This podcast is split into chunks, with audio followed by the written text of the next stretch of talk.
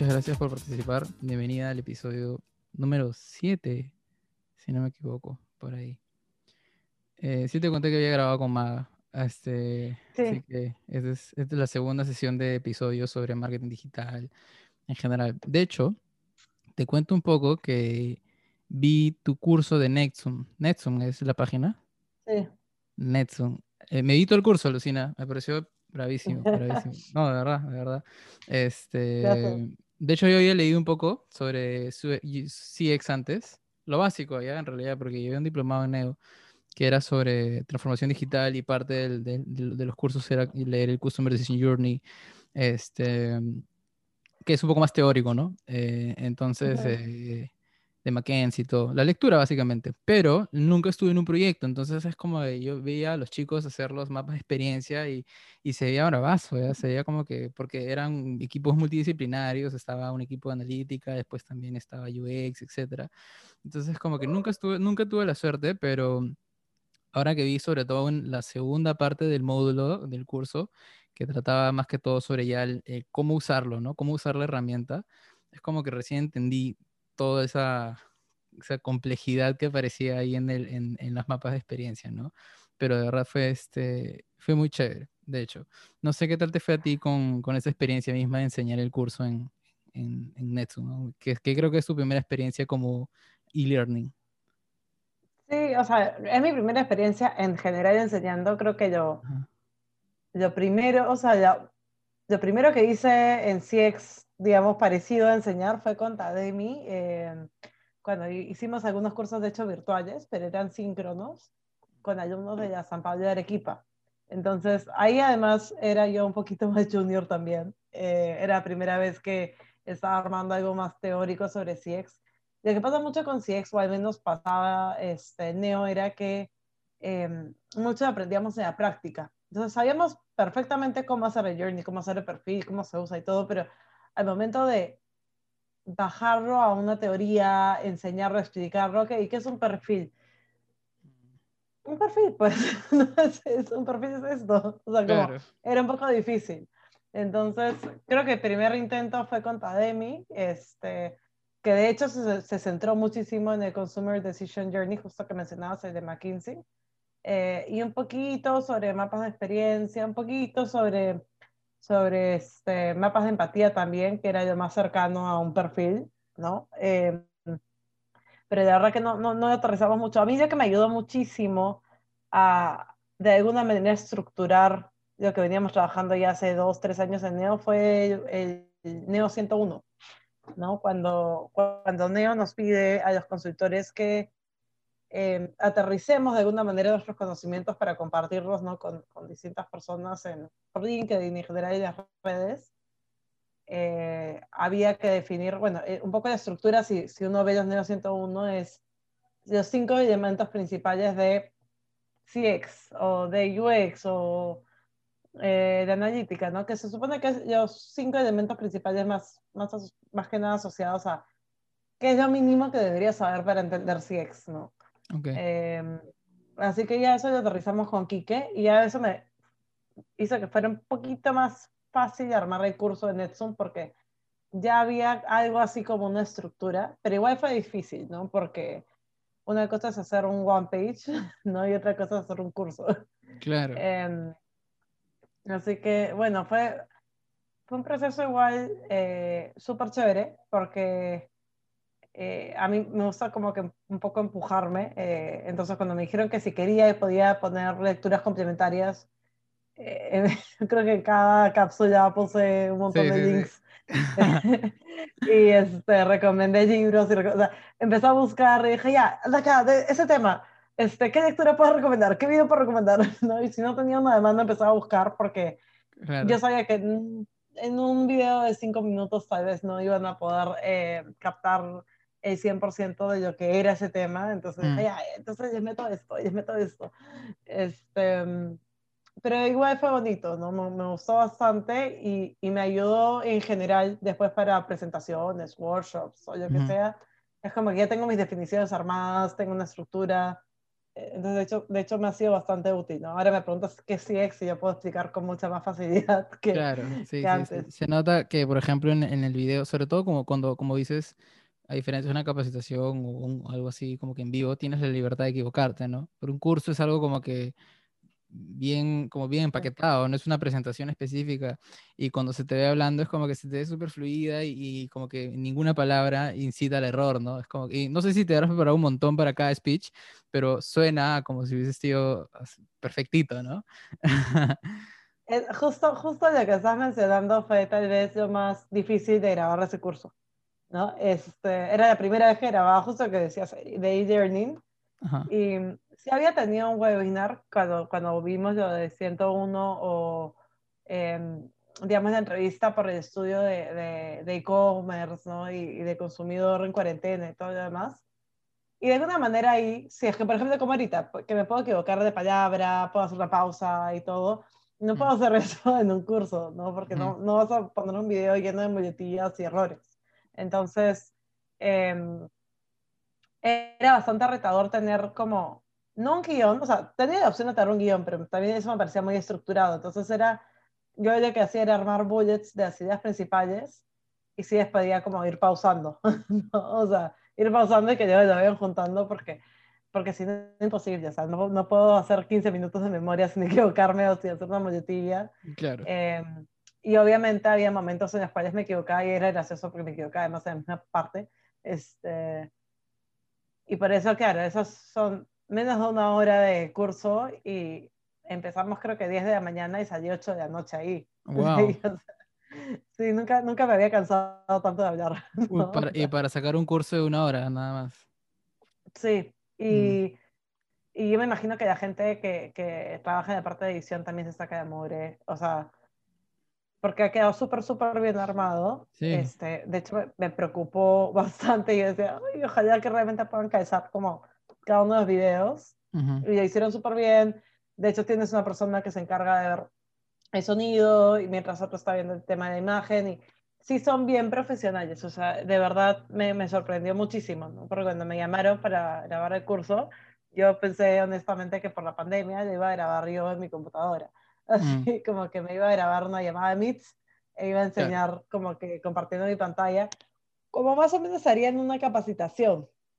es, pero no, o sea, sí, se, digamos, se fijan hasta, hasta el último detalle, hasta incluso el mismo ambiente, ¿no? Eh, chévere. Entonces, de hecho, bacán. de hecho, yo creo que incluso esas partecitas de hacerlo como micro learning, o sea, que el, video, que el video esté dividido en 5, 3, 4 minutos, eso hace que sea más digerible para gente que está aprendiendo eh, desde cero, ¿no? Porque es como que es más fácil de descansar un poco el pequeño bullet de información que te han mandado, lo digieres y ves el próximo video.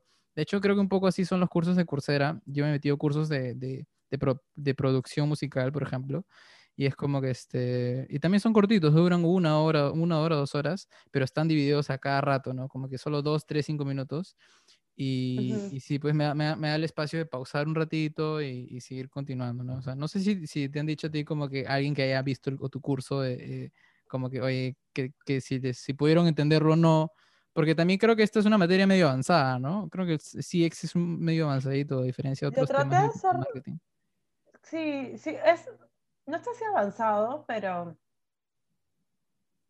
no, no es algo que se pueda aprender bien, o sea, súper rápido, así como que simplemente recibiendo la información. Eh, de, hecho, de hecho, yo, yo, menciono, creo que al final del curso, ¿no? digo, en verdad, se aprende a práctica, así que practiquen, o sea, hagan experimentos, vayan intentando, eh, hagan algunas entrevistas, traten de aplicar la información que recogen, etcétera, ¿no? Y midan esos resultados. Eh, sí he tenido buenos comentarios, de hecho, y no solo de mis amigos, o sea, también de, de, personas que no necesariamente conozco directamente, que han llevado el curso y que me han escrito y me han dicho, y tu curso y estaba súper chévere, mm. lo cual me hizo sentir súper bien. la primera vez que. Claro.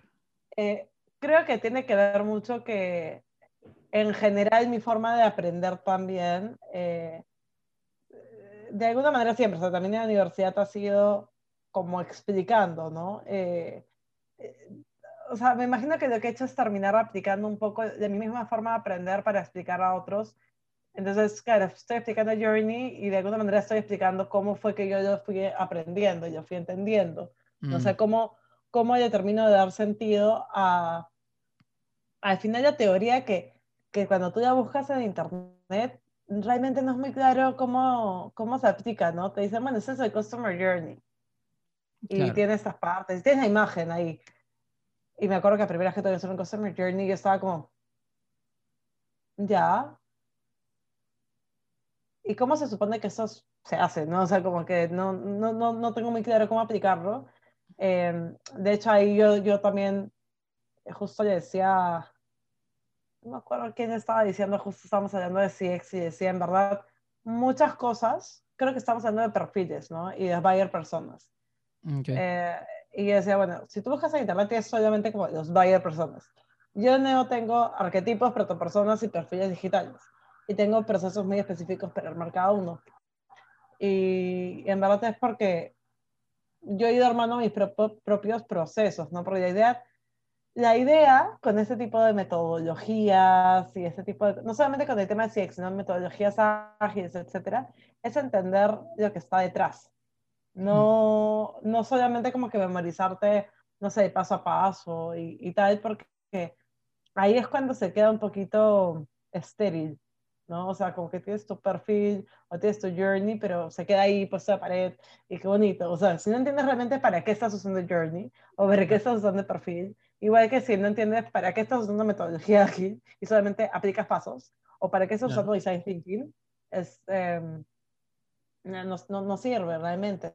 ¿No? O sea, em, o sea, si vas a hacer un proceso de design thinking, donde vas a entrar en la fase de empatía, sin haber siquiera recogido información del usuario y simplemente a imaginarte cómo es estar en el lugar del usuario. Claro. No te va a servir de nada.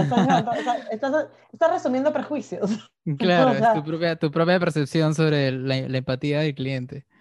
Sí, o sea, estás imaginando, o sea, no sé, eh, imagínate, imagínate una persona adulta teniendo que hacer un, un proceso de design thinking sobre un millennial.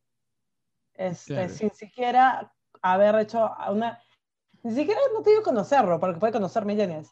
Haber hecho una, una buena investigación, o mm. sea, con procesos, ¿no? con metodología objetiva, etc. Eh, lo que va a hacer es una empatía sobre o los millennials que conoce que puede ser muy positivo o los millennials que conoce que puede ser muy negativo. Claro. Y eso al final te va a llevar a sesgos. Sí, pues. De hecho, eso es lo que me parece chévere del, curso que, que, eh, que hiciste en, en Netsun, porque eh, de cierta manera parece, no, no es como un, un, un, curso que está orientado a resumirte la teoría sobre CX, sino que aparentemente, o quizás indirectamente, quizás la gente no sabe esto, ¿no? Pero en realidad eh, mucha de la estructura del curso está formada por tu propia experiencia, ¿no? Es como por tu propio conocimiento está implícito que a través de tu propia práctica has adquirido conocimiento y sabiduría y, y, por eso lo compartes, ¿no? Como este, en ningún blog te van a decir, oye, ponlo en práctica y solo pegan en la pared, pero yo te lo digo porque en verdad es, es, es ahí está el valor, ¿no? Que realmente lo pongas en práctica y, este, y eso es algo que, que claro, es como lo que dices, igual, igual en Agile, igual en Design Thinking, en Lean Startup, en la mayoría de, de, de metodologías, que si no lo experimentas por tu cuenta, no te vas a dar cuenta realmente cómo lo puedes utilizar tú, ¿no? cómo lo puedes aplicar, porque no necesariamente siempre todo va a estar tan, tan igualito a la realidad como para que puedas aplicar el marco de la misma manera, ¿no? Vas a tener que obviar ciertas cosas o improvisar ciertas cosas y que o con Scrum. Claro. O sea, Scrum creo que para mí es uno de los casos más claros, porque veo muchas personas que y que te preguntan, ¿no? O sea, a veces he estado como en alguna entrevista, se me dice, pero, pero tú usas Scrum conozco Scrum, conozco la teoría, no, no la uso. O sea, en el sentido de que no, no agarro y cojo todas las ceremonias, ¿no? Y tengo, o sea, y tengo mis, mis dailies, y tengo mis, no, o sea, no, porque nunca he necesitado, en verdad, eh, y porque muchas veces me ha pasado que cuando tenemos demasiadas ceremonias, se vuelve cero ágil, ¿no? O sea, es el contrario de agilidad. O sea, están tan concentrados en cumplir cada ceremonia que al final dices, ya, pero, o sea, vamos al producto, el proyecto, ¿no? Entonces, por eso digo como, la idea es entender lo que está detrás, o sea, ¿cuál es el sentido de tener tanta o sea, esta ceremonia? ¿Cuál es el sentido de tener otra? Hay algunas que me parecen geniales, ¿sabes? ¿ah? y yo jalo algunas cosas, en verdad yo soy mucho de jalar cosas de distintas metodologías, entonces me parece genial el tema de las retrospectivas, los hemos estado aplicando en los últimos meses y, sí, creo que son súper útiles. Algo eh, muy bacanas, de hecho, sí. Pero la idea es entender el, concepto de agilidad, ¿no? Y la idea de, la idea de ir iterando, aprendiendo y de no esperar a tener el producto totalmente terminado para recién testearlo. Y la idea de hacer pequeños experimentos. Eso es importante al final. O sea, Scrum y las metodologías ágiles que existen muchísimas, son formas de darte una estructura de cómo hacer algo que puede sonar muy desordenado si estás acostumbrado a, a un esquema más este, waterfall, ¿no? Pero si es que te quedas solamente con el proceso, no, no, no, va a funcionar. ¿no? O sea, design thinking, por ejemplo, nunca lo hemos usado en Neo como tal, o sea, en el sentido de vamos a hacer el proceso de design thinking, necesitamos hacer empatía y ya vamos a hacer esto, pero es lo que hacemos. O sea, a ver, yo investigo. mindset, ¿no? Es como un mindset. Claro, o sea, lo aplicas. investigas el perfil, ¿no? Este, haces tu empatía en el sentido de que entiendes el perfil, o dices, ok, ya, estos son sus pains, esos son, tipo, estos son sus gains, ok, ese es que necesita el perfil y tal y tal. Em, entiendes el problema, porque también ese es un tema, ¿no? Eh, muchas veces como tenemos estos pasos muy estructurados, nos vamos de frente a la solución ya, ya, chévere, esa empatía. Ahora vamos a hacer este, la solución. No, espérate. Primero, ¿entendiste bien cuál es el problema? O sea, ¿qué es lo que realmente necesita este usuario? ¿No? ¿Y cuál es, qué es lo que tienes que resolver acá? Cuando lo entiendes bien, ahí ya diverges.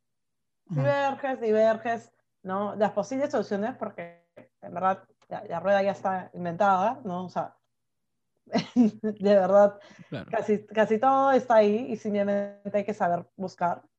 Eh, pero por eso es importante entender el problema. Este, y plantear soluciones, ya testeas, ya pruebas, ya iteras. O sea, no hacemos el paso a paso, pero es lo que hacemos siempre. Mm. ¿no? Entonces, igual también la clásica. ¿Y sabes aplicar design thinking? Eh, o sea, sí, pero no lo hago. o sea, no, no, tengo un certificado, ¿no? Pero, o sea, lo he usado. lo he usado.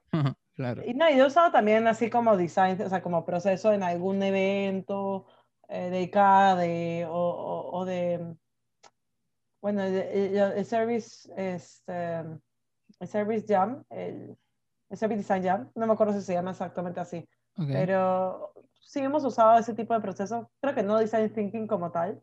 Service Design. Eh, sí, pero hay una, sea, eh, la comunidad de Service Design en Lima tiene distintos tipos de eventos. Hay uno que hacen anual, que es el Jam, ¿no? Que es un evento como bastante grande que hace un par de años este, lo hicieron en la UPC.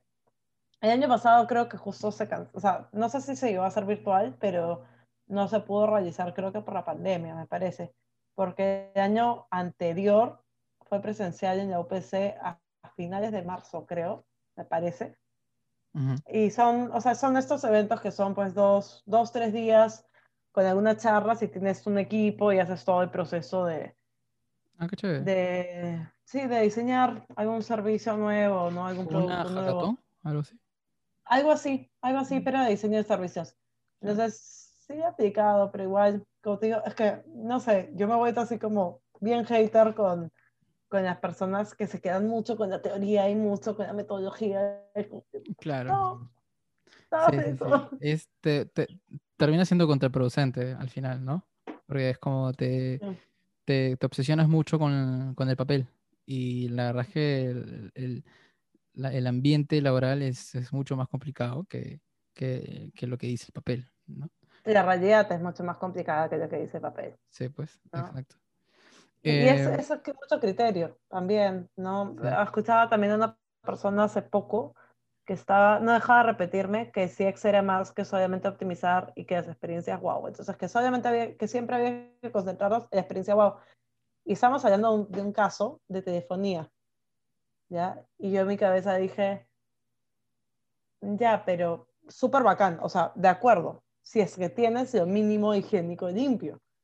o sea, porque tú puedes hacer la super oferta, sorprender a tu cliente y todo lo que quieras, pero si su internet falla, si no hay una correcta atención al cliente en, el chat, ¿no? si no funcionan tus canales de atención, em, o qué sé yo, o sea, si lo más mínimo y básico de tu propuesta de valor como servicio no funciona, no importa qué tanto sorprendas.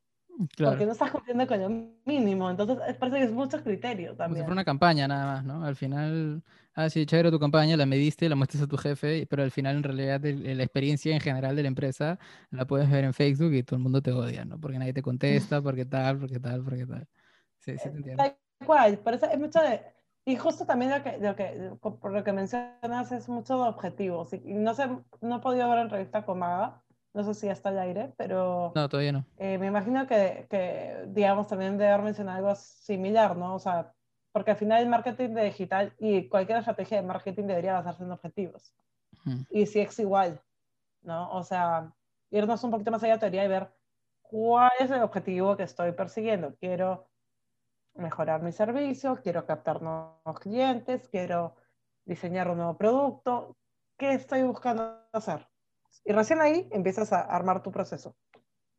De hecho, Igual que hemos, hemos bien rápido, pero ¿qué te parece si, si, chiquita, describimos un poco lo que es CX? Por si acaso la gente no, no ha entendido. Este, ¿Cómo podrías explicarlo así sutilmente? Ah, ya voy a hacer primero un poquito la, definición como tal, ya más teórica, o sea, un poquito contraproducente con lo que vengo diciendo. libre, libre explicarlo. teórica. Em, o sea, yo sí que lo veo como una disciplina como tal, más que un proceso. Entonces vendría a ser como la disciplina que utiliza el conocimiento del consumidor, pero el conocimiento completo del consumidor, o sea, de sus necesidades, de sus experiencias, de sus expectativas, ¿no? Y eh, de la experiencia que tiene ¿no? en la interacción con nuestra marca o sector este, para poder identificar oportunidades ¿no? y pains, o sea, mejor dicho, digamos, puntos de mejora, como que serían, serían los pains, ¿no? barreras, cosas que mejorar, y oportunidades como, por ejemplo, necesidades no exploradas ¿no? O, no atendidas, o intereses no atendidos que podrían ser una oportunidad de innovación, etc. Entonces, básicamente es centrarte en el consumidor, o sea, centrarte en el consumidor y su experiencia para poder identificar cosas que mejorar y nuevas oportunidades. Básicamente sería eso. En el fondo también podría ser que si es que yo soy un, ejecutivo, un director o un dueño de una empresa, es también además de una disciplina o una mentalidad de cierta manera, porque es como que es el enfoque en, en, en, el, en el, consumidor. Sí, eh, a ese como medio que mindset normalmente se llama como customer eh, centricity, ¿no? O sea, como, o sea, como que, eres customer centered, o sea, que estás ah, centrado en el cliente, algo así. No estoy segura como que si es que hay un término como tal específico, pero va, va por ahí. Que sí, se asocian, es, es, es muy similar, sí. Es como, por ejemplo, es algo lo que dice, eh, alguien que me ha acordado mucho de esto, es, es Jeff Bezos de Amazon. Él, eh, cuando tú ves siempre, es interesante porque es un líder que está firme en la visión que tiene para Amazon desde sus inicios. Tú ves sus videos cuando él está prácticamente este, con un poquito de pelo siquiera, está todo joven y ahora que está así todo calvo, pero es más, incluso se ve más, más sano ahora que, que, joven, pero en todo ese proceso cuando le hacen preguntas, este, por qué Amazon es exitoso o por qué incluso Amazon va a ser exitoso. Y es que él dice, si hay algo en lo que creo, es que si te obsesionas lo suficiente con darle la mejor experiencia al cliente, no vas a... esa, es una estrategia que siempre va a perdurar, porque siempre te vas a enfocar en lo que quiere el cliente, ¿sabes? Entonces, tus estrategias pueden cambiar, tus productos pueden cambiar, todo puede cambiar porque al final lo único que estás enfocándote es en tu cliente. Y si tu cliente cambia necesidades, tú cambias también, porque lo que tú buscas es satisfacer siempre al cliente, ¿no? Entonces, como que es una perspectiva medio humanista incluso de verlo ver los negocios, ¿no? Es como que ya no me centro tanto en mi interés por querer vender un producto o mi interés por desarrollar una tecnología, sino mi interés por satisfacer a un cliente o un grupo de clientes de alguna manera, ¿no? Es como, por eso, por eso le decía que me sonaba bien como una, como una mentalidad también. Sí, no, de hecho que sí, ¿no? Y es, y es reconocer a, digamos, otro actor dentro de, para eso dime si estoy gritando porque estoy con los audífonos puestos y que siento que estoy hablando un poco fuerte. Sí, sí. Es, eh, es reconocer que hay otra persona más en toda tu cadena de producción, ¿no? O sea, que, que los clientes no son billeteras andantes. Claro. que tienen necesidades y tienen intereses y que, y que hoy día pueden comprarte y mañana no. ¿no? Este, y, y, que creo que ese ha sido el error de muchas empresas, sobre todo en Perú, que, que se concentra mucho en la venta de hoy, ¿no? O sea, en que mm. hoy, no sé, ataría al cliente este, y, y, le enchufé cinco tarjetas o le enchufé este, tantos productos em, y ya está, pues ya hice la venta. Pero, ¿qué te garantiza que ese cliente te va a comprar de nuevo? ¿No? O, o, mm. que esa tarjeta no la va a cancelar o la va a utilizar. Em, o sea, hemos dejado mucho, mucho, mucho de lado el tema de, de la experiencia y de la relación con el cliente. Y eso lo veíamos mucho pues al comienzo de cuarentena, ¿no? El, la, primera cuarentena, cuando fueron todo el tema de las compras online. Mm. Este, y claro, había muchos temas logísticos, pero sobre todo las empresas no estaban preparadas para responder al cliente. O sea, no había nada más estresante que no llegar a tu orden y no tener dónde comunicarte. o sea, eso era lo más estresante, ¿no? Em, y le pasó a muchísimas personas. Sí, sí, sí. De hecho, tú hiciste un estudio, creo, ¿no? A, inicio, a inicios de la, de la pandemia, que era sobre el comportamiento, cómo había afectado el, la pandemia al consumidor. Eh, sí, sí, sí. En verdad ahí tocamos varios temas. Era la primera vez que estábamos haciendo un estudio además interno desde Neo. Em, entonces vimos un poco de la parte de, de compras online vimos la parte de marcas, vimos un poquito de mínimo, en verdad, sobre banca eh, y un poco también de la nueva normalidad, que era bien interesante porque yo decía, no, no, no soy segura, pero creo que se cumplió mucho de lo que decía esto, porque era justo antes de que terminara de levantarse la cuarentena. Y de hecho, sí le preguntamos, por ejemplo, a varias personas si iban a salir las siguientes semanas después de la cuarentena. Y en verdad sí había un grupo bien grande que iba a salir. Y de hecho, cuando respondieron el por qué iban a salir, yo pensé que iba a ser la mayoría yendo a visitar a familiares, amigos. Había un grupo grande ya, pero el mayor grupo era personas que iban a hacer compras que no habían estado permitidas durante la cuarentena. Mm. Y medio que no entendí mucho hasta que vi cuando se abrieron los centros comerciales. Y mm. había collas de gente, así, collas, collas gigantes y dije, ah, ah, a eso se referían. Claro.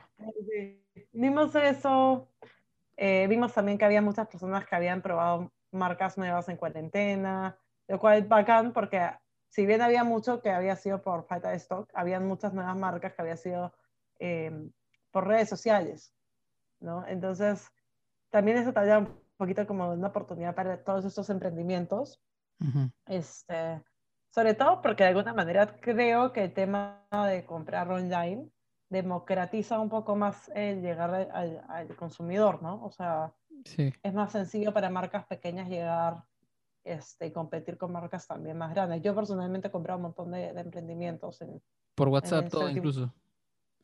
Sí, sí, sí, porque como ya vas a comprar online, no te cuesta nada comprar. Yo, por ejemplo, el café yo compro un emprendimiento que descubrí en la primera cuarentena y les compro por Instagram. Eh, porque me pareció un buen precio, café rico y todo lo demás, y llevo un año comprando eso. Todas las semanas les compro.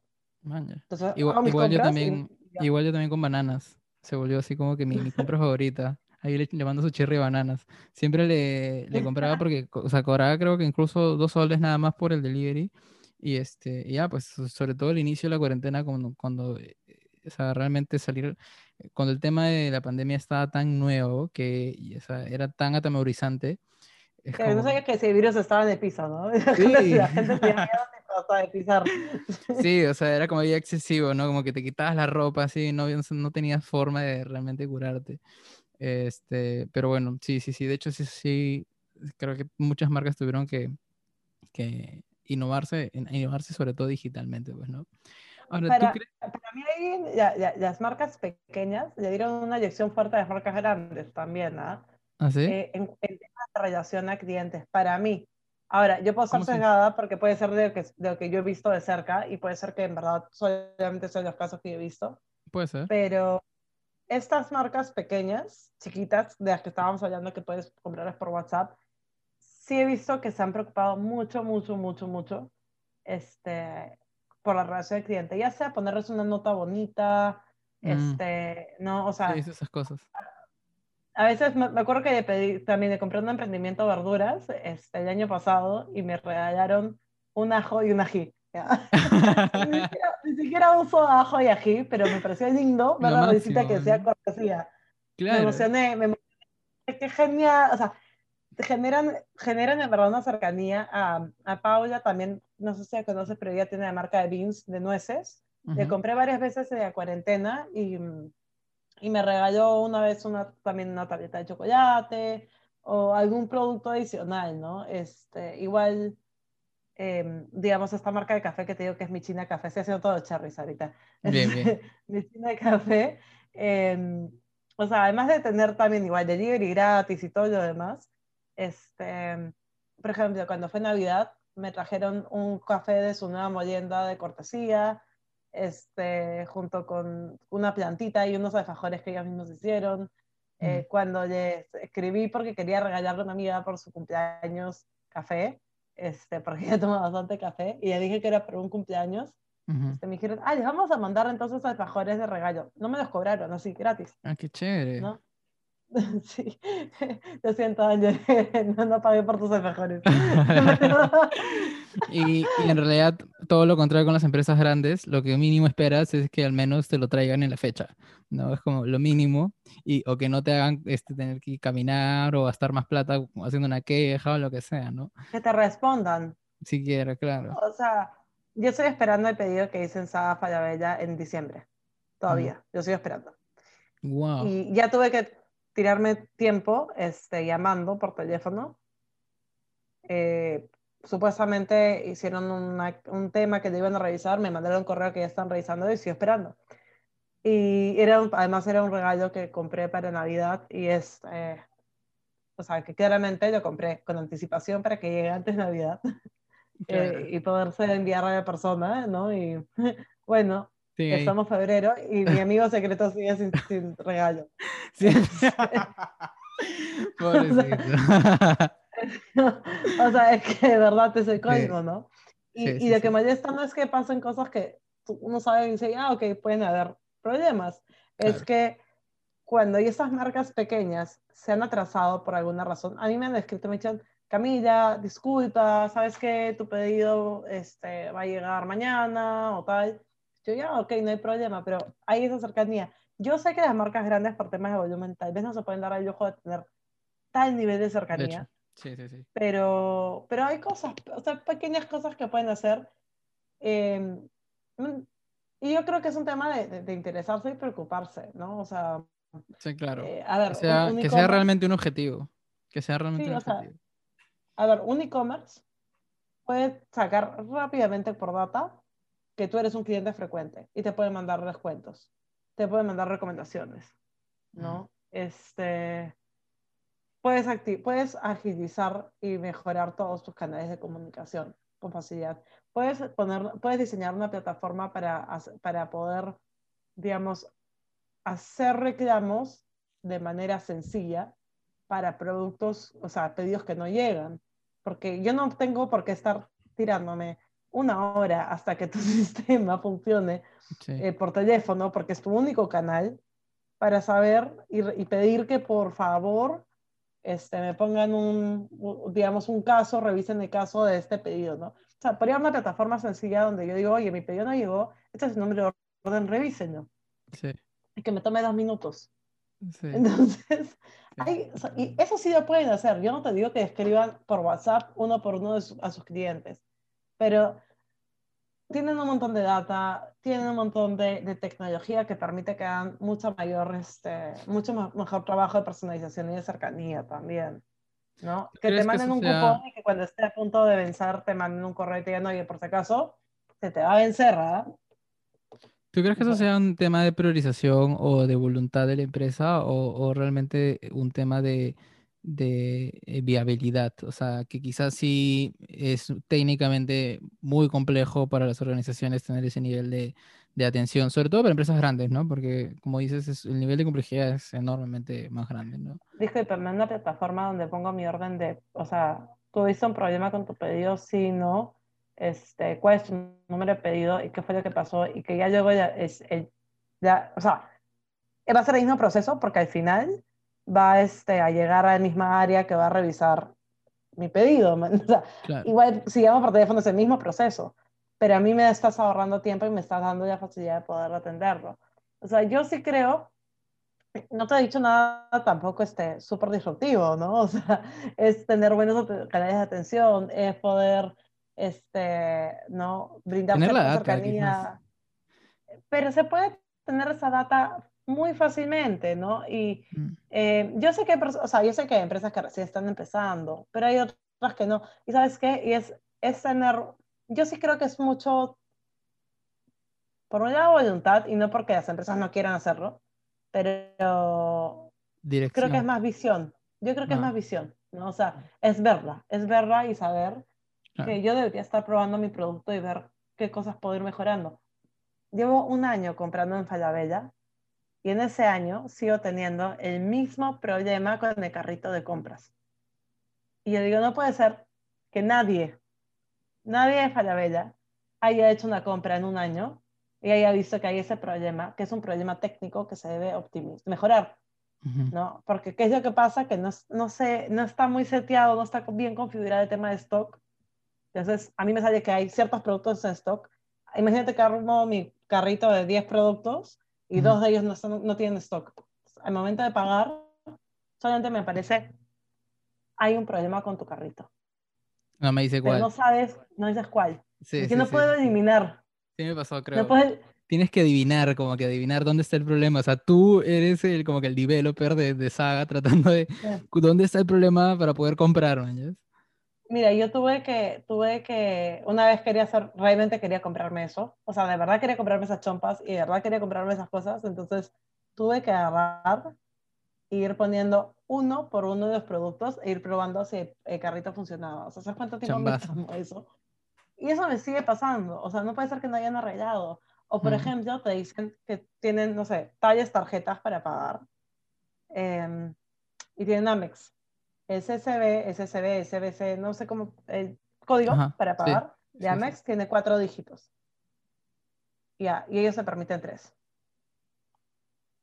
O sea, son cosas chiquititas, pequeñitas. Claro. Entonces, yo sí digo que es un tema de visión porque tú, tú deberías poder verlo. Porque deberías tener ¿cómo tú dices? Un mindset, o sea, digamos, personas que tengan realmente interés de ir probando esos productos, probando servicios, ¿no? Este, y encontrando justamente esos errores. O sea, no puede ser que en un año no lo hayan arreglado. A mí me parece que de hecho, justo, no sé si ya es un poco ya mi imaginación, soy una, una persona con una imaginación bien vivida, pero cuando terminé de dar tu curso, y sobre todo algunos ejemplos finales, el de la... El, el ejemplo de, ya estaba ahí en mi curso. De las universidades, creo. El ejemplo de las universidades, que decías que, por ejemplo, hay que este, hay que, o sea, cuando cheques la experiencia, no solamente la experiencia del usuario, sino, sino de cómo se siente esa persona en ese último proceso, ¿no? O sea, por ejemplo, si estamos evaluando el proceso de checkout, no es solo enfocarte en, en este, en, en, si la computadora está mostrando bien los procesos, sino también en pensar si, si es que esa persona se está sintiendo cómoda con todo ese proceso de pago. Este, es como que enfocarte no solamente en el usuario, ¿no? Sino en la persona que está detrás. Eso es como que es una mirada incluso más sencilla. ¿A qué te refieres con la persona que está detrás? ¿Al, usuario? No, no, sí. O, sea, no, usuario. Exacto. O sea, por ejemplo, ¿cuál es su frustración en ese momento? ¿no? Es como que si es que en ese momento, por ejemplo, lo mismo que te pasó a ti, ¿no? ya, ok, identifique que hay un problema, pero siquiera debería tener una oportunidad de, de decirlo, ¿no? De mencionarlo. Estoy en el checkout, ¿cómo, cómo, o sea, con quién converso para que me ayude a comprar? Porque al final quiero comprar. Eh, y no hay una opción, no hay una forma de que me pueda decir, bueno, he visto, de hecho sí he visto en algunos e-commerce este, de, que he descubierto en el, en el, mercado, de verdad, no, son chiquitas, no, no conocía, los conocí por Mercado Libre y, y, y los compré por internet y curiosamente tenían un botón de WhatsApp, escribí al WhatsApp y en tan solo cinco minutos me respondieron y me arreglaron todo y, y, lo, y, lo, y lo, compré. sí, sí se puede, ¿no? Pero... Y otros que te ponen, pero mira, si no tienes la capacidad porque no tienes el personal para poner WhatsApp, tú podrías sí configurar para cuando la persona está abandonando el carrito, preguntar si tiene un problema con el carrito. Claro. O sea, es voluntad. o sea, de verdad es voluntad. O sea, porque no es muy difícil, ¿no? Y, y justo lo que mencionas es es súper importante y eso es lo que eso es el paso uno de design thinking, ¿ya? Para, para hablar de metodologías. Es la empatía, o sea, y es la empatía que va más allá de lo transaccional, o sea, y de lo, y de lo procedimental, ¿no? O sea, de, de proceso. Eh, justo estuvimos haciendo un estudio de compras regionales, ¿no? Eh, importando eh, en los últimos meses, donde compramos desde un e-commerce de Estados Unidos a distintos países de la región, para ver cómo era la experiencia. Y lo que me encontré era que ese e-commerce, si bien importaba prácticamente todo el mundo todos los días, la información que te brinda sobre el proceso de importación era nula. O sea, era había un disclaimer chiquitito que a veces, a ver si tenía suerte, decías clic y que no te da mucha información, ¿no? Y yo decía, ok, el usuario se sentía seguro porque estaba comprando con nosotros, o sea, nosotros estábamos poniendo tarjeta, nosotros estamos dándole toda la garantía de que, de que va a salir bien, ¿no? Pero una persona normal, o sea, está tirando, y son productos caros, ¿no? Se está tirando 1.500 dólares y a ver si va a llegar y tú no estás dando ninguna garantía de que ese producto va a llegar a su casa, este, al otro lado del continente, ¿no? Eh, habían temas de aduanas que tampoco te los dicen, ¿no? Porque hay países, cada país tiene límites aduanales, límites de importación. Entonces, este, no sé, por ejemplo, Colombia, después de los 2.000 dólares tienes que hacer un proceso de nacionalización. Eso no te lo dicen. Y sí te permiten comprar. Lo único que te dicen es, revisa por si acaso eh, cuáles son, digamos, los requisitos por país, eh, en tu país, porque a veces pueden pedirte algunas cosas y nosotros no nos hacemos responsables. Si es un disclaimer que tienes que hacer clic y chiquitito, ¿no?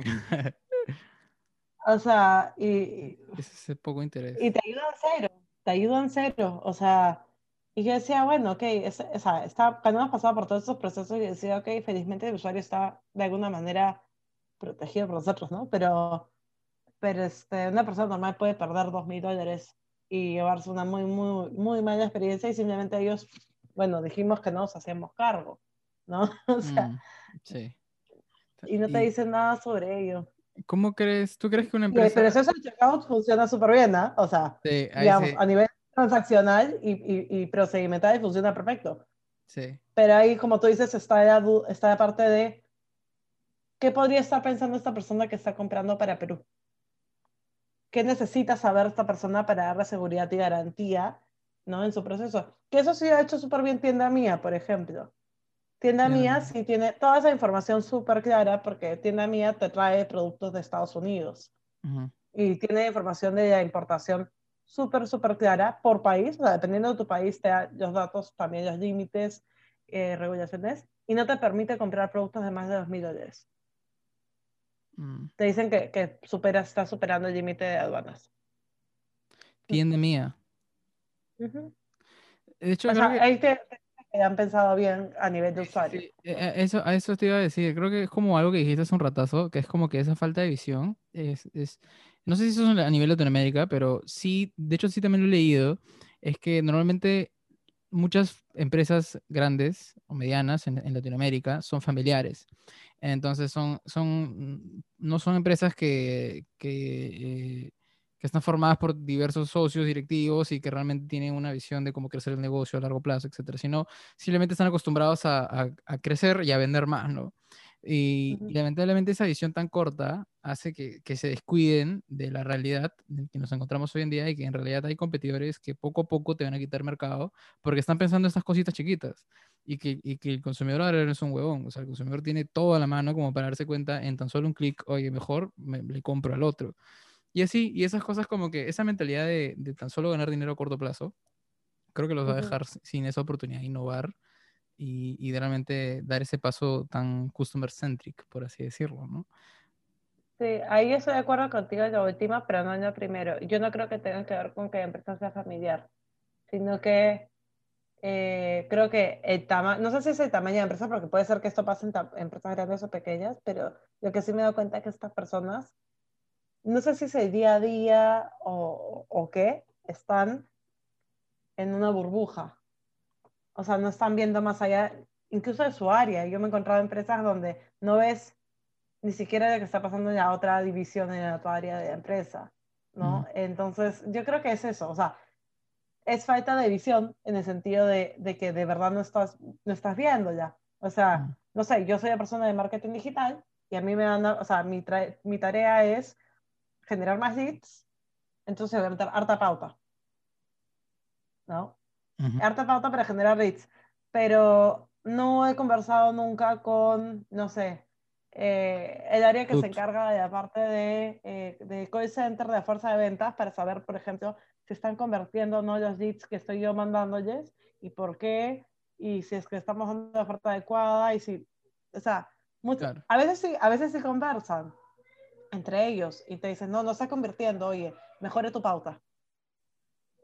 ¿No? Y ahí es donde entra el tema de, ok, pero no puedes mejorar tu pauta si no sabes realmente qué es lo que, o sea, entender de verdad por qué deberías, o sea, por qué la persona quiere o no tu servicio, no tu producto, qué es lo que necesita, ¿no? Entonces, mm. eh, no digo que todo sea así, ¿ah? hay, hay, empresas que sí son, este, que sí ya ven, por así decirlo, ¿no? Que sí, y, empresas grandes. Pero sí me encuentro que están un poquito bloqueados por, por el día a día, creo que es, claro. más que porque sean familiares. ¿Tú crees que con una empresa mediana, eh, peruana, o sea, contexto peruano, ¿de qué manera crees que puede aplicar CX? Eh, de, hecho, de hecho, creo que necesitaría un, consultor eh, un, o un, este, un especialista, ¿no? Pero como, como, como alguien que recién está justamente iniciando en, en este tema de transformación digital, eh, ¿cómo priorizaría tantas cosas? Porque, o sea, también, si bien es fácil decir, ah, mira, te equivocas acá, acá y acá y acá y acá, en realidad al final también hay una toma de decisiones, ¿no? Es como que tengo una moneda, tengo que invertir solo esta moneda en, en el mejor paso. Entonces, por lo general, también sabes cómo decidir el, tu presupuesto. ¿Una empresa mediana? Sí.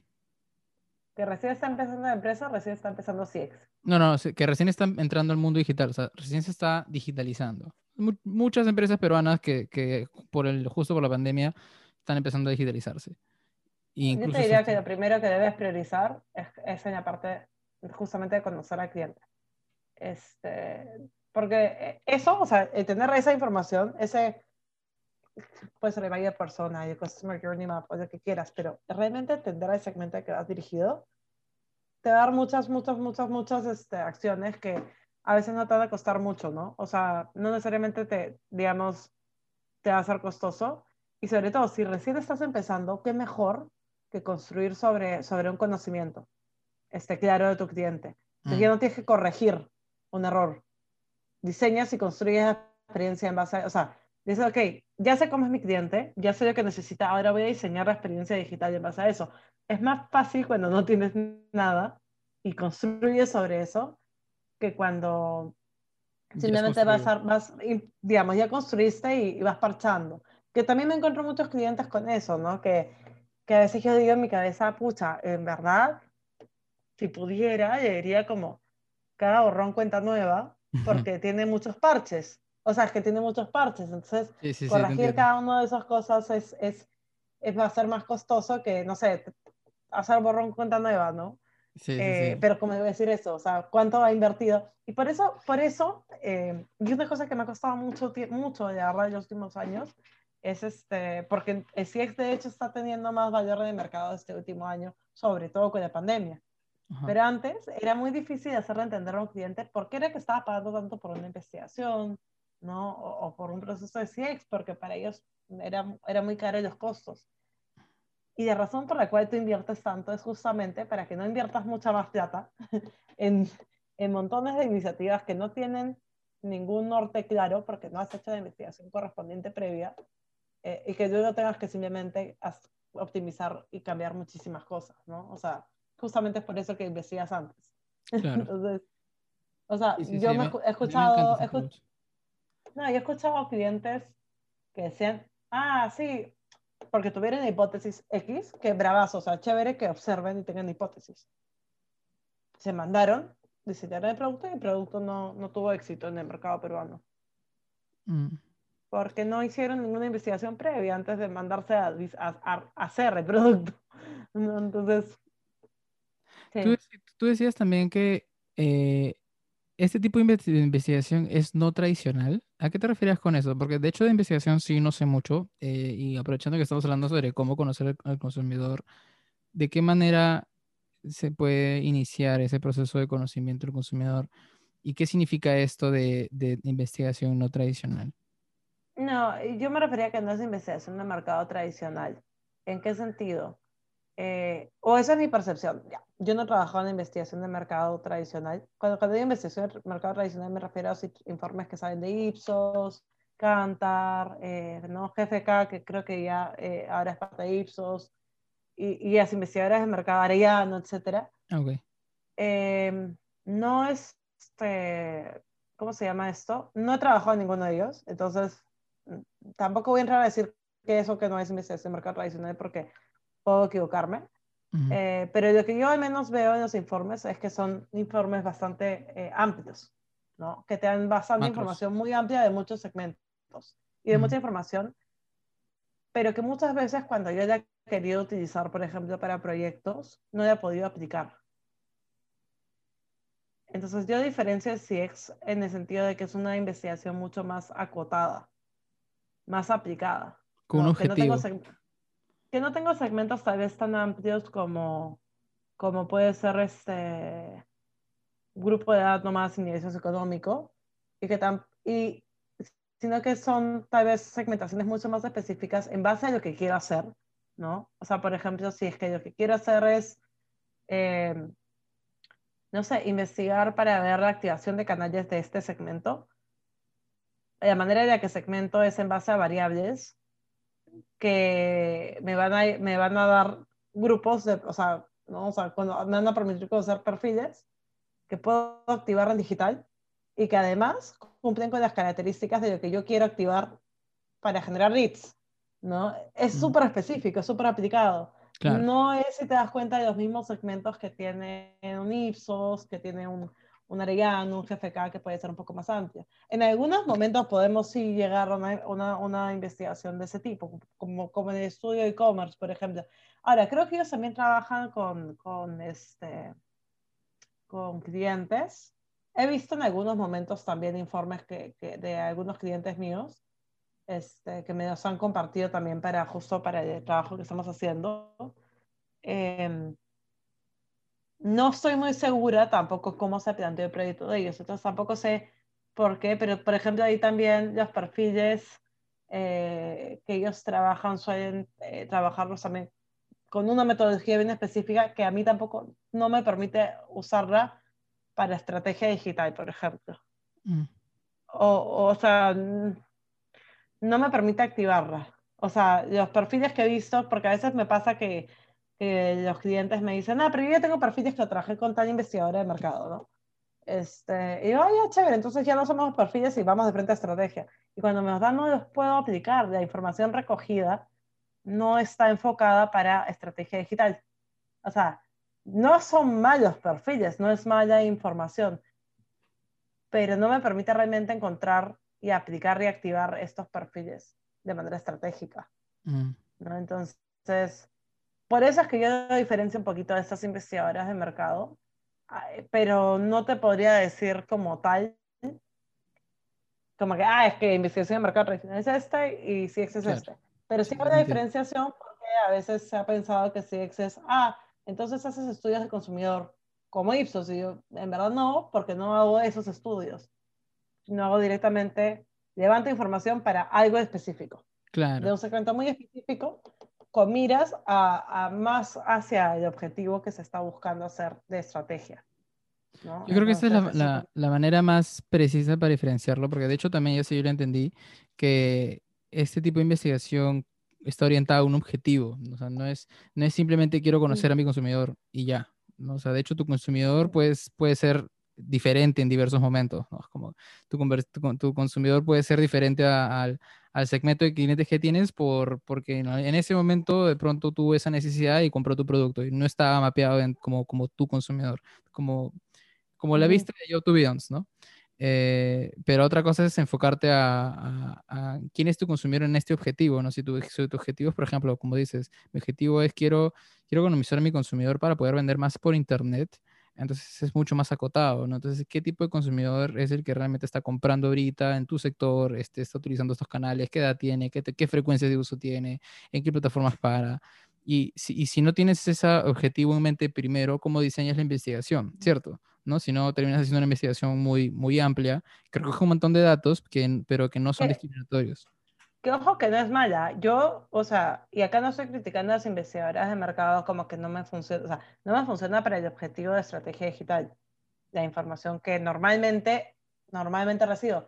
Porque puede ser que ellas sí hagan estudios, no lo sé, eh, mucho más específicos también para clientes que les piden para algún tipo de estrategia. Y puede ser que el mismo cliente o la misma empresa no sabe tampoco definir muy bien qué es, cuál es la información que quiere que recoja, ¿no? Este, Estas investigadoras, porque creo que tienen áreas de CX, pero eso tienen áreas de CX que asumo están diferenciadas de las áreas que hacen las investigaciones más generales, que son las que salen en, en los periódicos, en redes, no sé si en los periódicos, pero en redes, ¿no? Y, y todo lo demás que por eso yo diferencio por eso, como tú dices, que es más amplia, ¿no? Eh, más macro, es buena, pero que es igual buena, porque igual, claro. este, igual me sirve. O sea, me sirve para dar tendencias, para generar hipótesis, ya uso mucho también para, para guiarme en la segmentación, etcétera, ¿no? Este, y normalmente lo que hago es sobre eso refuerzo. Entonces, no, no, por si acaso no estoy ahí criticando y diciendo que no funcione, digamos, este, la chamba de estas investigadoras. No, claro, claro. Eh, de hecho, una buena diferenciación es, para, bueno, para un proyecto estábamos viendo, de hecho, lo que eran las áreas de, de RD, de Research and Design de las empresas, que sobre todo se encuentran mucho en, en empresas industriales, ¿ya? como por ejemplo Cementos Pacasmayo, Ranza creo que también tiene, que suelen ser áreas o sea, suelen ser, perdón, empresas que son, como son grandes, son industriales, eh, desarrollan áreas de investigación, que no solamente es investigación del consumidor, sino investigación incluso también de producto, ¿no? Por ejemplo, Cemento Facamayo, me imagino que también investiga sobre temas de, del mismo cemento como tal, eh, o temas de construcción civil. Entonces, estaba justo leyendo sobre eso y veía que ahí, eh, en la teoría, digamos, de las áreas de RD, habían dos tipos de investigación. Lo que llaman la investigación básica, que vendría a ser lo que yo entiendo como la investigación tradicional, que es simplemente levantas información para levantar información, o sea, que no está mal, simplemente es como sigues estudiando y sigues levantando información, porque eso es lo que te permite empezar a encontrar patrones, encontrar hipótesis, ¿no? Y generar conocimiento. Y tenías el, research aplicado, ¿no? Que es el tema de cuando ya has generado hipótesis o cuando ya has generado eh, algún tipo de como objetivo concreto que quieres validar o que quieres este, no probar, este, ya haces esa investigación. Y eso era parte de la misma, del mismo área de investigación de estas empresas. Entonces, no te digo de empresas en específico, sino de las empresas que tienen áreas de, de R&D. Entonces, este, R&D o R&D, no, estoy muy seguro. Eh, ah, ¿Te refieres a investigación y desarrollo? Ajá. Ah, ya, ok, ok. Ya te entendí. Sí, sí, sí. Qué chévere. Eh, eh, sí, y ese sería mi, mi, mi, mi, mi, análogo. Entonces, si, si, yo te, si te dijera que, por ejemplo, eres una empresa chica, tú apuntarías, o bueno, mediana, apuntarías a invertir, a entender a tu consumidor para antes de siquiera eh, lanzarte a hacer una estrategia que no está orientada necesariamente al consumidor final, ¿no? sí, pero pensando qué es lo que quiero hacer, ¿no? En digital, porque tú estabas diciendo que estaba entrando en digital. claro. Tú quieres entender qué, o sea, ¿vas a hacer un e-commerce? ¿Quieres entender cómo compra? ¿O quieres validar si deberías hacer un e-commerce? Porque podría ser que te compres digital. Esto es, Eso es, eso es lo que te refieres al a contexto. Me acuerdo cuando estaba viendo la parte del mapa de empatía, el contexto, o sea, es como que eh, cuál es el contexto por el cual vas a diseñar la experiencia, mejorar la experiencia, qué tipo de, experiencia es la que, la que quieres mejorar.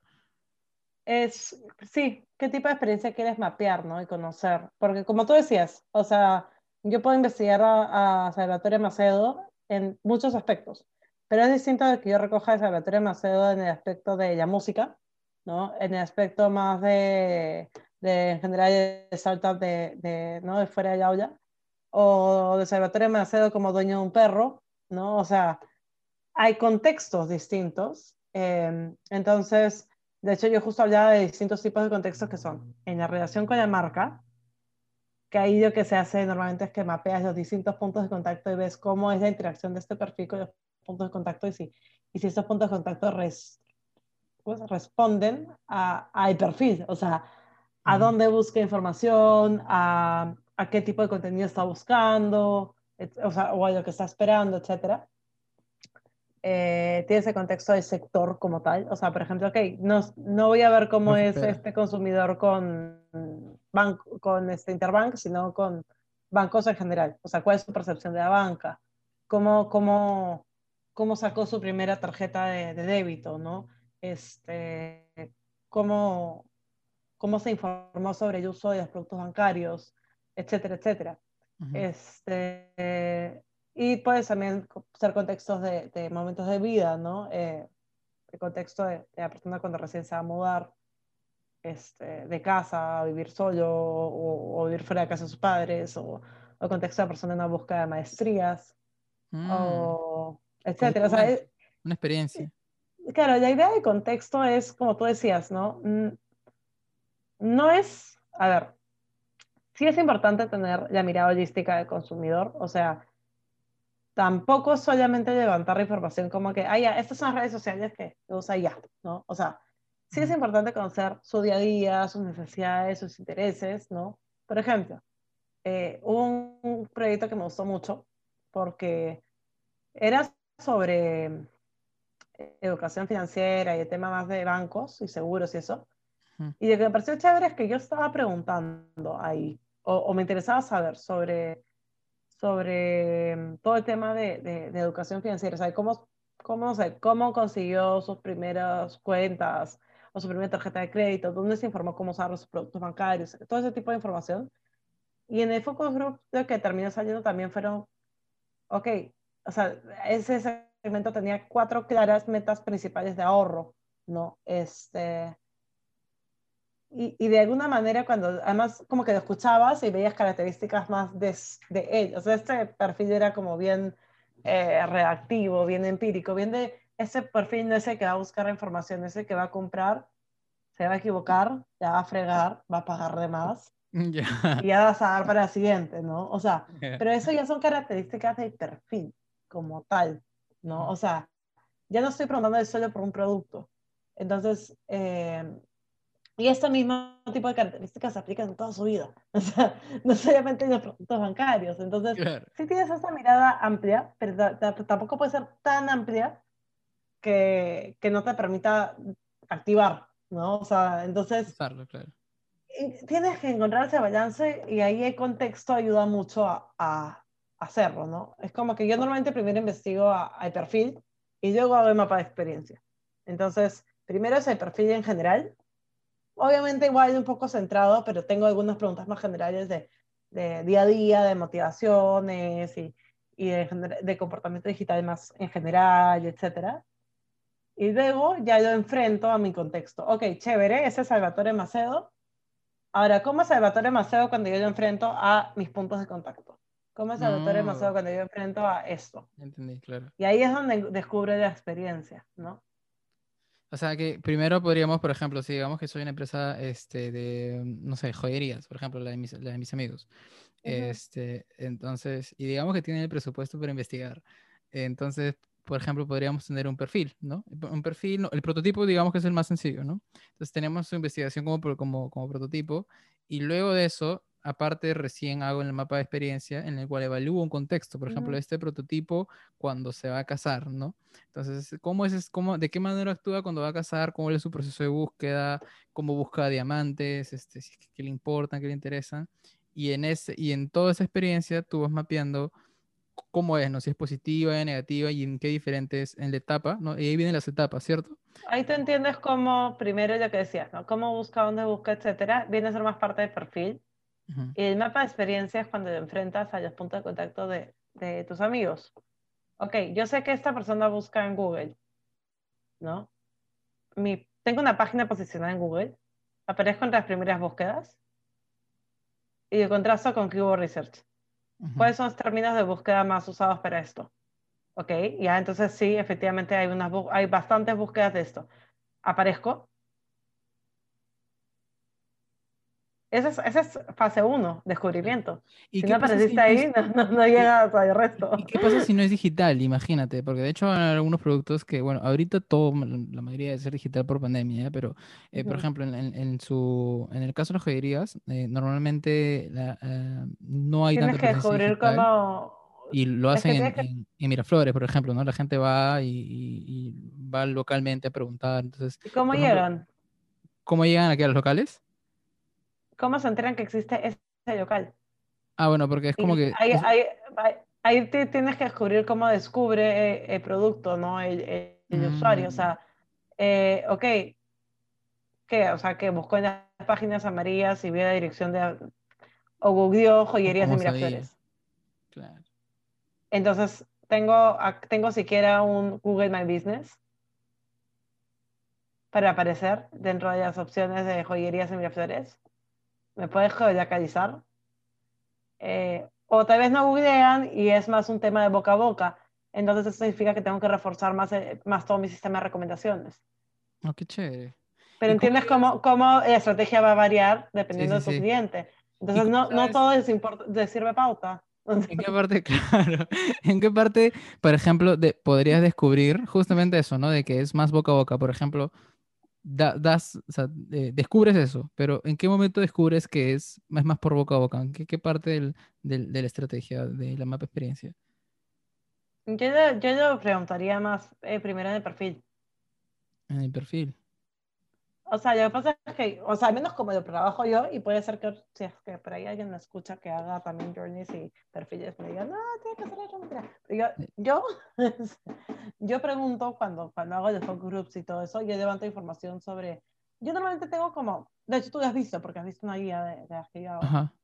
Yo, tengo como ciertos temas que se repiten mucho, ¿no? Como ciertos grupos de temas que se repiten mucho, que es el perfil, el comportamiento digital, em, el tema de la categoría como tal, joyas, ujú, interés, variables de consideración, etcétera, el- la búsqueda de información, porque para mí es muy importante entender cómo se da el descubrimiento. Ok, chévere, y cuando vas a escoger unas joyas, ¿dónde buscas? ¿Dónde pides recomendación? Referentes, ¿no? mm, ¿A quién le consultas? ¿Cómo comparas? Todo eso ahí. Entonces, entiendo el perfil desde ahí, cómo va a ser. Y normalmente cuando yo hago un mapa de experiencia, ahí depende, nuevamente, ¿no? Este, si estás mapeando joyerías o estás mapeando esa joyería. Normalmente lo que yo agarro es, eh, ah, para hacer el mapa de experiencia veo por etapas, por ejemplo, descubrimiento, ok, ¿cuáles son los puntos de contacto de mi marca? Eh, no solo los que yo, yo soy, digamos, dueño, sino también los que no soy, o sea, ¿cómo, cómo, cómo se llamaban los este, propios pagados y... No me ¿ca- ¿Canales acuerdo, propios y pagados? No, había, me acuerdo que una diferenciación de, ya, no importa, ya. Unos son los tuyos propios, tipo tu página, otro es lo Ajá. que pagas la publicidad, pero hay Ah, otros que no activos. controlas. Ajá, Pero hay unos que no controlas. Esos también tienes que mapearlos. claro. Y uno es boca a boca. Uno es el boca a Este, boca. Otro es el, eh, el tema de referencias también de, digamos, de, de, blogs, ¿no? De, no, blogs o u otro tipo de, de si acá un influencer o qué sé yo, o sea, como, como referidos, por así decirlo, ¿no? Claro. Em, y hay cosas ATL y hay cosas digitales. Yo cuando trabajé este, el Journey en una universidad me di cuenta que no era posible hacer un Journey de educación digital. Era imposible. ¿Por O qué? sea, es imposible porque es imposible pensar con una persona que está escogiendo su carrera, ¿no? O sea, digamos, lo que va a estudiar por los próximos 5, 6, 7 años y después va a trabajar por el resto de su así. vida. No es como que voy por acá, voy por acá, voy por acá. No va a googlear, leer tu descripción de la página, inscribirse y matricularse. O sea, no hay forma. Esa persona va a ir a mirar el campus, esa persona se va a acercar a hacer preguntas. Si tiene la posibilidad de ver una clase de muestra, lo va a hacer, ¿no? O sea, va a ir a las charlas, va a conversar con otros exalumnos y alumnos con sus papás. O sea, el Journey es omnicanal, totalmente, ¿no? Y además es como tú dices, y además es medio circular, o sea, y es lo que también yo le decía a este cliente, ¿no? Ok, tú me has contratado para conseguirte leads, entonces me concentro en las primeras etapas. Pero acá yo te digo que si tú no te concentras en las últimas, este, eso va a afectar las primeras, porque yo voy a ir a preguntarle a un exalumno. Si yo no me concentro en la parte de la experiencia misma como tal con la universidad y la experiencia como egresado, ¿no? si yo no mantengo de alguna manera felices a mis egresados, en contacto mm. conmigo, em, si yo no me preocupo en el tema, por ejemplo, de, laboral, ¿no? De, de, qué tan sencillo es conseguir prácticas cuando me toca practicar, ¿no? Si tengo una bolsa de trabajo, el tema de titulación, qué tan sencillo fue o no. Lo que va a pasar es cuando mis postulantes este, vuelten a preguntar la experiencia de un egresado, ese, ese egresado me barro. Entonces, esa es tu boca a boca. Y tu boca a boca, al final siempre son tus clientes. Entonces, ahí está nuevo, nuevamente porque es importante el tema de experiencia. Pero ¿y cómo así, o sea, cómo así es que no, ese cliente no, o sea, perdón, eh, educación no puede tener un mapa de experiencia? Es, es muy complicado, o sea, realmente... No, sí puede, pero no puede ser 100% digital. Ahora tal vez sí, porque con la pandemia ya no tienes esos puntos de contacto em, off. Ajá. Pero cuando estábamos fuera, era imposible pensar que ibas a tener un perfil que solamente llegar a tus puntos de contacto digitales. O sea, ah, no había forma. o sea, haces el mapa, pero con todos los mapas, con todos los puntos. Pero igual la, la mayoría de, de, de, de, sectores, me imagino que el cliente no es totalmente digital, ¿no? O sea, tiene su parte también con puntos de contacto no, no digitales, ¿no? Offline. ¿Cómo haces cuando tienes esos ejemplos, esos casos y tienes que hacer un mapa de empatía? ¿Solo consideras lo digital o también tienes que considerar lo demás? Depende, ¿ah? O sea, creo que sí hay algunos sectores donde puede ser este, digital. O sea, que el descubrimiento sea por redes o en Google, este, y que sí lo vea. o sea, normalmente pasa con productos que no tienen un costo tan alto también, ¿no? Que al final, digamos, si no me gusta, la pérdida no es tan, no es tan grave. Eh, como comida, ¿no? O sea, te llega una promoción, una oferta de un sushi o de una pizza que no conoces y no está, no está muy caro, tienes hambre y te dio justo en el, en el momento y, ¿no? y tal, em, y la pides mm. y la pruebas. Ahora, si la pizza te dio fría, ¿no? Si es que se demoró mucho más de tiempo que, que se esperaba, si no tuviste como no tuviste trazabilidad de tu producto y, tuviste, y, es la clásica, tienes hambre y ya 20 minutos y para ti pasaron dos horas y cuando llega mi pizza. si la experiencia no es buena, no vuelves a pedir, pues. Claro. Entonces, hay journeys que también la primera parte es más fácil, es más, es más, este, o sea, publicidad de impulso. Pero la idea es que los mm, puedas hacer después, ¿no? O sea, que puedas hacer que vuelvan a comprar. Claro, claro. Eh, bueno, no sé si nos damos un descansito hasta acá. ¿Cómo vas tú con tu tiempo? Justo me estaban escribiendo, este, como que hace 15 minutos, que 20 minutos me estaban escribiendo, pero puedo unos minutos más, este, sin problema. Oye, ¿sabes qué me acabo de acordar? De hecho, te iba a preguntar otra cosa medio random, ¿ya? Pero, ¿tú ya has usado Clubhouse? Llegué a No, perdón, me estaba confundiendo con House Party. No, no he usado. Ah, es, solo, es en iPhone, pues. No, no sé si. Creo que todavía no sale la versión en, Android, pero me muero por tenerlo porque quiero saber. Quiero estar ahí como que. que es tampoco. Puntual. Ah, ¿no has escuchado sobre Clubhouse? creo que es como, me parece que tienes como distintos como rooms que hablan de, de, temas que te interesan, como gente que está, o sea, que le gusta tu tema y, como y genera, digamos, estos círculos sociales de, de, gente que, eso es lo que he leído. Sí, sí, sí. A, mí, mira, yo no lo usaba ya, pero a mí la idea me parece brava, Porque de hecho una vez a mí se me ocurrió esa idea de manera indirecta cuando estaba probando cómo hacer podcast. Y llegué a una plataforma que se llama Zencaster, que es donde tuvimos de hecho el, el primer podcast que fue solo audio. Este, de hecho, usando esa herramienta, me di cuenta que tú le pasabas así de fácil el link a cualquiera y cualquiera se podía meter a conversar ahí en ese, en ese, en ese grupo, pues. Entonces, de la nada estabas conversando con patas así, jaja, pero así, así de fácil, no tenías que llamar, no es el mismo, como que la misma experiencia, simplemente entras a un, a un canal, por así decirlo. Parecía un Discord, no sé si has usado Discord también. No, sé que es para eh, gamers, ¿no? Está muy relacionado con los gamers, sí. De hecho, sí. Y, pero de verdad lo usan cada vez más, ¿ah? Este, es, de hecho, es muy similar a Slack, por ejemplo, pero y es más, yo apostaría que Discord, si se vuelve un poco más enterprise, podría robarle el puesto a Slack, porque me parece más completa incluso. Pero el punto es que lo que, lo que me pareció interesante de Clubhouse es que agarran este concepto de poder conversar en un canal y hacerlo como una red social. Entonces es como, mm. eh, es como si tuvieras un una, una red social hecha llena de podcasts, o sea, como que en vivo. La gente abre una sesión por, digamos, Elon Musk, bueno, es que es alguien conocido, o cualquiera incluso, por ejemplo, alguien de este mm, referente de CX, de pronto crea su cuenta, está en el Clubhouse y dice, oh, ¿sabes que Hoy quiero hablar sobre esto.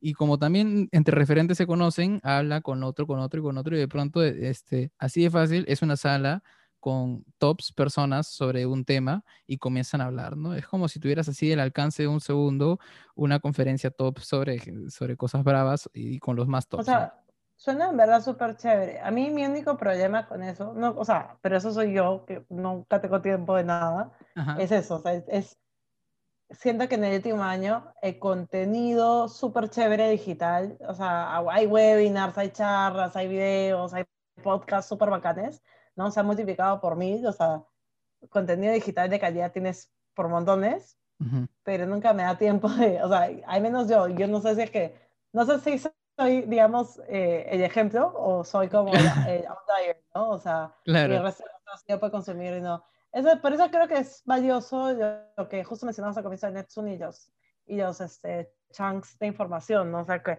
que, que puedas o sea, que puedes ir consumiendo por partes y si tienes tiempo de consumirte el discurso entero de una, chévere, pero también si es que, si es que no, lo puedes hacer por partecitas. Sí, este, sí, Ese, ese, sí es un, un pequeño, o sea, como que un problema que menos yo encuentro.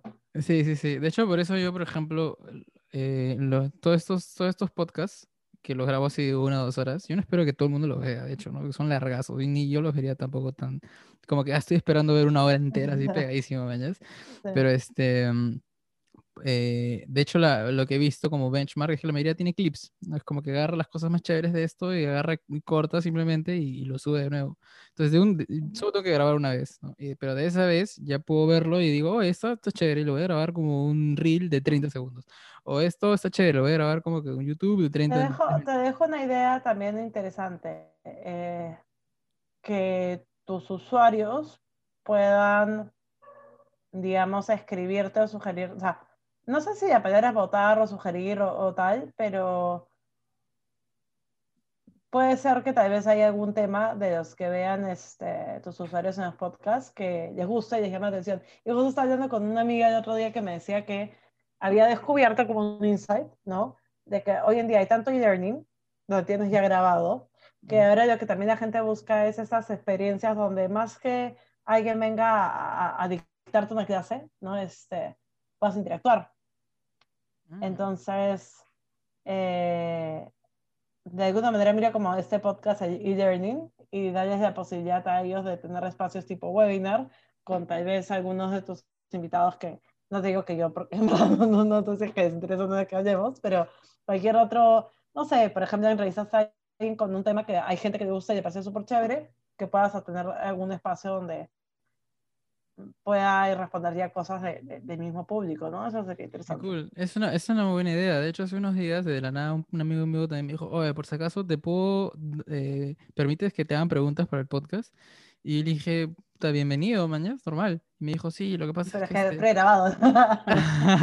y me dijo, este, ya, te las mando, ya, y como que quería, él quería, lo que él, él quería era ganar perspectiva sobre unos temas, ¿no? Sobre, por ejemplo, conversar sobre pasión, sobre, este, sobre co- conversar sobre el balance entre el trabajo y, y este, de hecho, uno de los temas que te, te, te llaman mucho, ¿no? El tema del balance entre trabajo y la vida en general.